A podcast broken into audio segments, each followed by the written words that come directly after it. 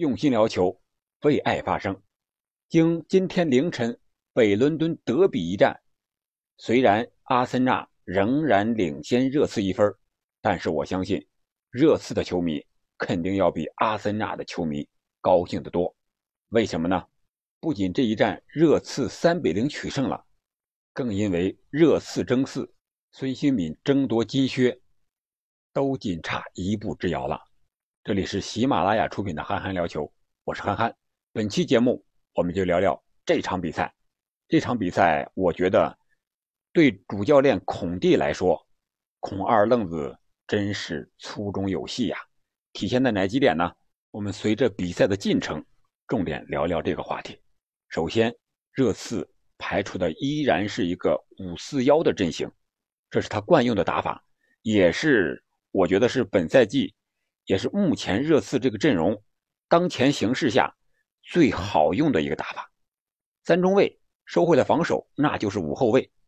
而本场比赛的阿森纳呢，想凭借自己年轻火力壮上来猛攻，抢个开局，想在气势上首先压倒热刺，然后再在积分上领先他。结果阿森纳我觉得是有点高估自己的实力了，高估自己这些年轻的小将了，让老谋深策的孔蒂啊，本场比赛抓个正着。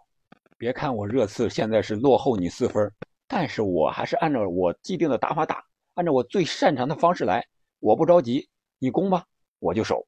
啊，结果十五分钟没到啊，阿森纳这边不行了，得喘一喘了。更可怕的是什么呢？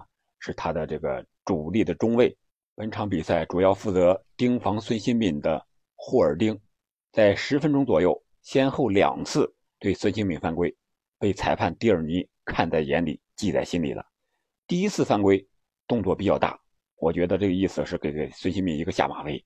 我看你还突不突？你再突，我照样倒地还踢你啊！在背后踢，这个动作很大，这个停的时间比较长，这个裁判印象应该是最深的。然后是第二次，是一个背摔的动作，倒地之后，相当于把孙兴民又给一个摔跤的动作给背摔摔过去了。孙兴民这个时候手上也也有动作。如果霍尔丁再老道一点，他完全可以来一个假摔呀，或者说是一个表演性质，有可能孙兴敏也要吃到牌但是霍尔丁还是有点嫩呀。当然了，这是咱们从整场比赛看下来以后说的啊。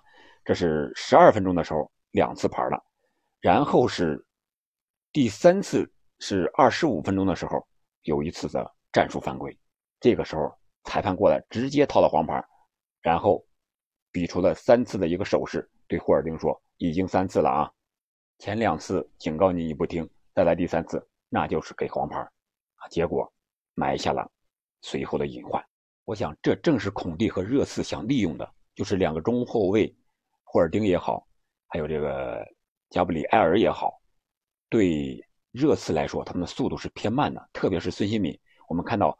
孙兴慜一个人拿球上前突破的时候，四名球员过来加防，还有凯恩、库卢，这都是有速度、有技术的，而且他们三个的前场的配合又非常好。所以说，本场比赛热刺打反击是非常具有针对性的。第一个进球就是库卢内切之后的传中，然后这是两次犯规之后，塞德里克在孙兴敏抢点那一瞬间，在后边有一个手推的动作，推倒了孙兴敏，裁判蒂尔尼。果断的是判罚了点球啊，连 VAR 都没有启用，不用看。你看看，我觉得这也是对前几次对孙兴敏犯规的一个非常有效的一个回应。裁判已经记在心里了，不管你是谁犯规，你是霍尔丁也好，还是塞德里克其他人员也好，我该判我就判。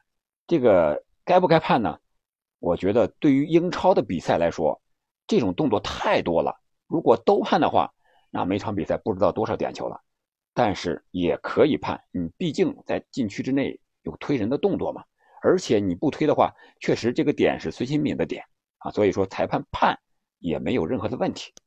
我觉得这个更多的就是对阿森纳后场犯规的一个回应啊。结果阿森纳这些年轻队员呀还是年轻，这是他们的劣势所在，就是经验不足。霍尔丁没有汲取前面的经验，还在第三十二分钟的时候，第四次又对孙兴敏进行了犯规。这次犯规威胁性不是很大。戴尔在后场一个长传找到了高速插上的孙兴敏，孙兴敏接球那一瞬间，霍尔丁架起他的右胳膊，然后怼在了孙兴敏的脑袋上。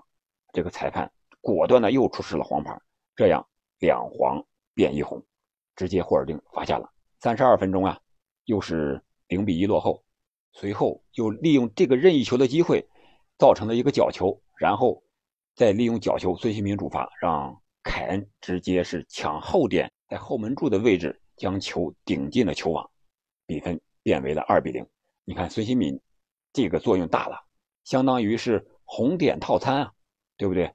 红牌把这个霍尔丁罚下了，然后又通过这个任意球到角球，又通过角球造成进球。我想当时如果有一位老一点经验足一点的队员，对这个霍尔丁也好，对阿森纳的年轻队员说一说啊，不要太轻易的犯规啊，提示一下，可能就不会有后续的这些事情了。所以说，年轻是资本，但是也有它不足的地方，就体现在这儿了。孔蒂正是利用了这个机会啊，这个经验上的优势，来取得了二比零的领先。这是进攻上粗中有细吧，还有防守上也是粗中有细啊。他对两个边路，特别是马丁内利这边的防守，特别的看重啊。三个人加防怎么加？一个人盯他底线的突破，一个人盯他内切，一个人在盯他传球的线路。三个人加防。你像马丁内利这边，那就是埃莫森防他的底线突破，然后库卢回来防他内切，然后那边还有一个桑切斯防着他传球的线路。没有办法，马丁内斯你再厉害。也发挥不出来，马丁内斯厉害到什么程度啊？当时有一个阿森纳的反击，马丁内利连停带过，把这个埃莫森甩在了身后。这个球停的确实漂亮，他停球的同时直接就内切了，把对方挡在了身后。一般的人停球应该是直直的，是吧？下到底线再传中什么之类的，而他呢，直接是一个斜线的停球，直插禁区，直插要害。这个确确实实是巴西队员的灵性。和厉害所在，但是没有办法呀，遇见的是老道的孔二愣子。上半场三十多分钟，阿森纳就少打一人，而且还落后两球，这比赛就没法踢了呀。通过霍尔丁被红牌罚下这个事儿，再加上上一轮我记得利物浦和阿斯顿维拉这场比赛，法比尼奥受伤下场这个事儿，两个事加在一起，我觉得可以总结一条：不仅适应于。球场上的一条人生的经验，那就是多行不义必自毙，不是不报，时辰未到。你看看啊，这场比赛是主裁判是蒂尔尼给这个霍尔丁直接红牌罚下了，而利物浦和阿斯顿维拉那场比赛呢，裁判并没有给法比尼奥罚下，但是法比尼奥自己给别人整了三次犯规之后，自己受伤了，而且伤得不轻，足总杯的决赛都打不了。你想想，是不是时辰未到？所以说呀，不仅是踢球，做人呀都要干干净净的。这是个题外话啊。我们接着说孔二愣子的这个粗中有细。第三个进球是他抢了一个开局啊，当时是凯恩压住这个呃加布里埃尔在禁区之内，把他推倒了，但是裁判没有吹这个球。加布里埃尔倒地的时候，将这个球抢还破坏掉，结果这个就来到了孙兴敏的脚下。孙兴敏不管三七二十一，只要裁判没响哨，我先把球打进去再说。直接一脚推射，将球打入了球网。哎，结果阿森纳球员还在那儿目瞪口呆之时，裁判吹罚有效，这样比分就来到三比零了。孙兴敏呢，凭借这个球在进球数上也已经达到了二十一位，距萨拉赫还差一个球。这个时候啊，下半场的比赛才刚刚开始，这对阿森纳来说是雪上加霜呀。零比三落后，少一人，别打了，别丢太多就行了。然后我们这个时候就看出来了，这个热刺孔二愣子的粗中有细。我们可以清晰的看到，三比零领先，多打一人的情况下，他依然是五四幺的阵型，在后面稳固的防守。而且他在第七十多分钟的时候就换人了，换上了谁呢？贝尔温和卢卡斯，让这个库卢还有这个孙兴敏两个边锋啊。都换下来休息休息，为下一场比赛做准备了。这也是他粗中有细的地方。还有一个就是第八十分钟的一个换人，他让这个边缘球员啊乔罗顿踢下了本戴维斯。你看看人家孔蒂，是吧？多会做人呀！这个时候我还想着我的边缘球员呢，也让他感受感受这个伦敦德比，北伦敦德比。万一这个热刺第四了，取得这个欧冠资格了，也让他有更多的参与感。孔二愣子的粗中有细，还体现在赛后或者说是换人之后的一些表现。孙兴民肯定不高兴啊！换下之后，坐在那儿，嘴上念念有词，脸上也是面无表情。然后这个工作人员就过来和这个孙兴民交流了啊，你怎么怎么回事是吧？为什么要把你换下来？可能还有接下来的比赛要打，这是最重要的，我们要取得三分，球队要进入前四。啊，孙兴民也表示理解吧，但是还不是很高兴。但是比赛一结束的时候，孙兴民穿上羽绒服在场上走的时候。孔蒂啊，直接从他身后直接抱住了他，和哥们儿一样搂着他，然后给他那低语了几句啊，交流了个交流，说什么呢？肯定都知道啊，我要把你换下来是因为什么原因？你不要生气，郑金靴还有机会，是吧？肯定说这些事儿呗。然后在赛后的新闻发布会上，在采访中，孔蒂也说了为什么要换下孙兴民，也公开的啊说了一下。你想想这些细致之处。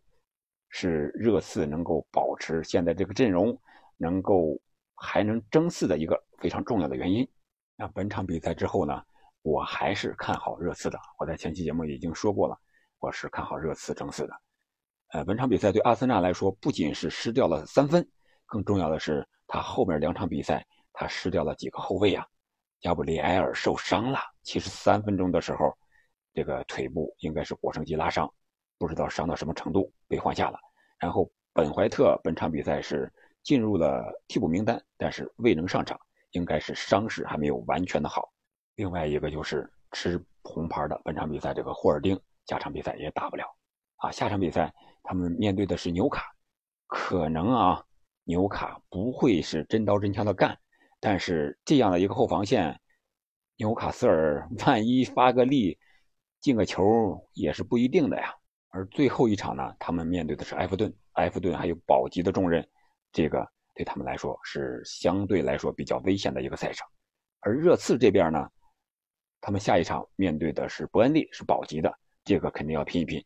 但是最后一场他们面对的是诺维奇，诺维奇已经降级了，所以说那场比赛拿下来，大比分拿下来应该是没有任何问题的，啊，所以说这个热刺和阿森纳争第四，这个还要看最后一场。最后一分钟，好了，关于热刺和阿森纳争四的事儿，我们就聊到这儿吧。本期节目我们就此结束，感谢您的陪伴和收听，我们下期再见。